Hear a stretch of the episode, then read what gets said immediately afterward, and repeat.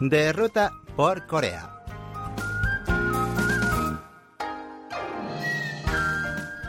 Hola amigos, les saluda Lucas Kim, su guía turístico de los jueves. Ya casi acaba el otoño y los árboles pronto perderán estos increíbles tonos rojizos, ocres y amarillos. Así es que hoy les propongo un recorrido especial por Seúl para disfrutar de esas pinceladas de otoño antes de dar paso al invierno.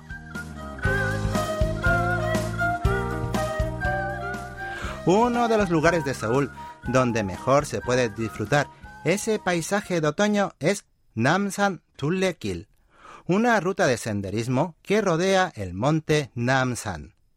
Es un camino de 7,5 kilómetros dividido en cinco tramos, con diversas temáticas y atracciones que deleitan a los paseantes en todo el recorrido.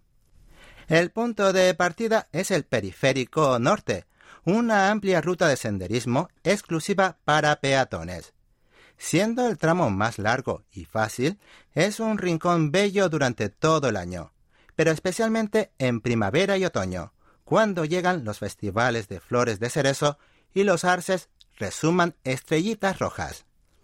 Pasando por el periférico norte, llegarán al camino del jardín silvestre repleto de flores a lo largo de su extensión.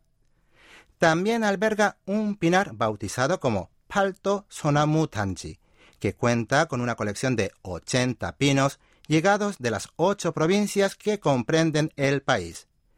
Si les apetece hacer un alto en el camino, pueden sentarse en los bancos dispersos por cualquier parte, para disfrutar del bello paisaje y la tranquilidad de la naturaleza.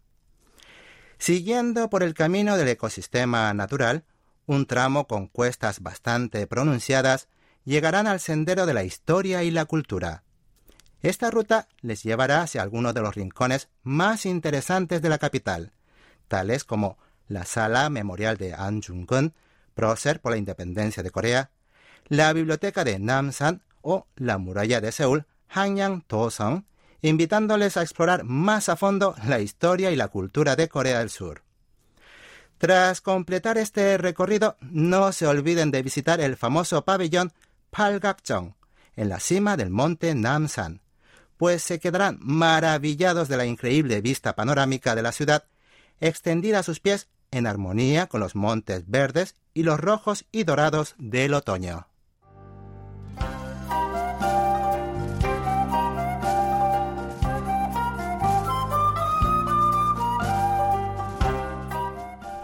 Otra joya verde que se esconde en pleno Seúl es el Parque Forestal de la línea Gyeonggi. Creado como parte de un proyecto de regeneración del ferrocarril, este parque ofrece a los residentes locales y a los habitantes de la capital una zona natural para pasear y disfrutar del sol y los árboles. Con una extensión de 6,3 kilómetros, va desde la estación de metro de Kachua a la de Parque Hyochang, casi llegando a Hongdae, pasando por delante de la Universidad de Sogang y del barrio Kongdok. Se trata de un camino forestal con gran cantidad de árboles y césped, donde los coreanos incluso acampan cuando hace buen tiempo. El parque también está repleto de bancos, fuentes, equipos para hacer gimnasia y por si todo esto no fuera poco, conserva algunos tramos de la vía original del tren, y hasta un riachuelo creando un ambiente nostálgico. El tramo más popular es el que se extiende entre la estación de Hongdae y Kachua, pues en su recorrido hay varias tiendas peculiares, además de cafeterías y restaurantes, que son todo un deleite para el paladar y los ojos. Por eso, cada fin de semana se abarrota de gente que quieren pasar un día distinto al disfrutar de lo urbano y lo natural al mismo tiempo. Pero si prefieren un ambiente tranquilo, mejor ir hacia la estación Kaja, pues ahí el espacio es más reservado para los residentes locales, por lo que reina un ambiente más sereno y pacífico.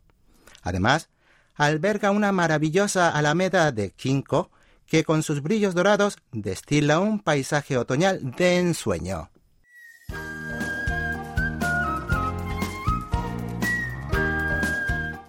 Bien amigos, esto ha sido todo por hoy.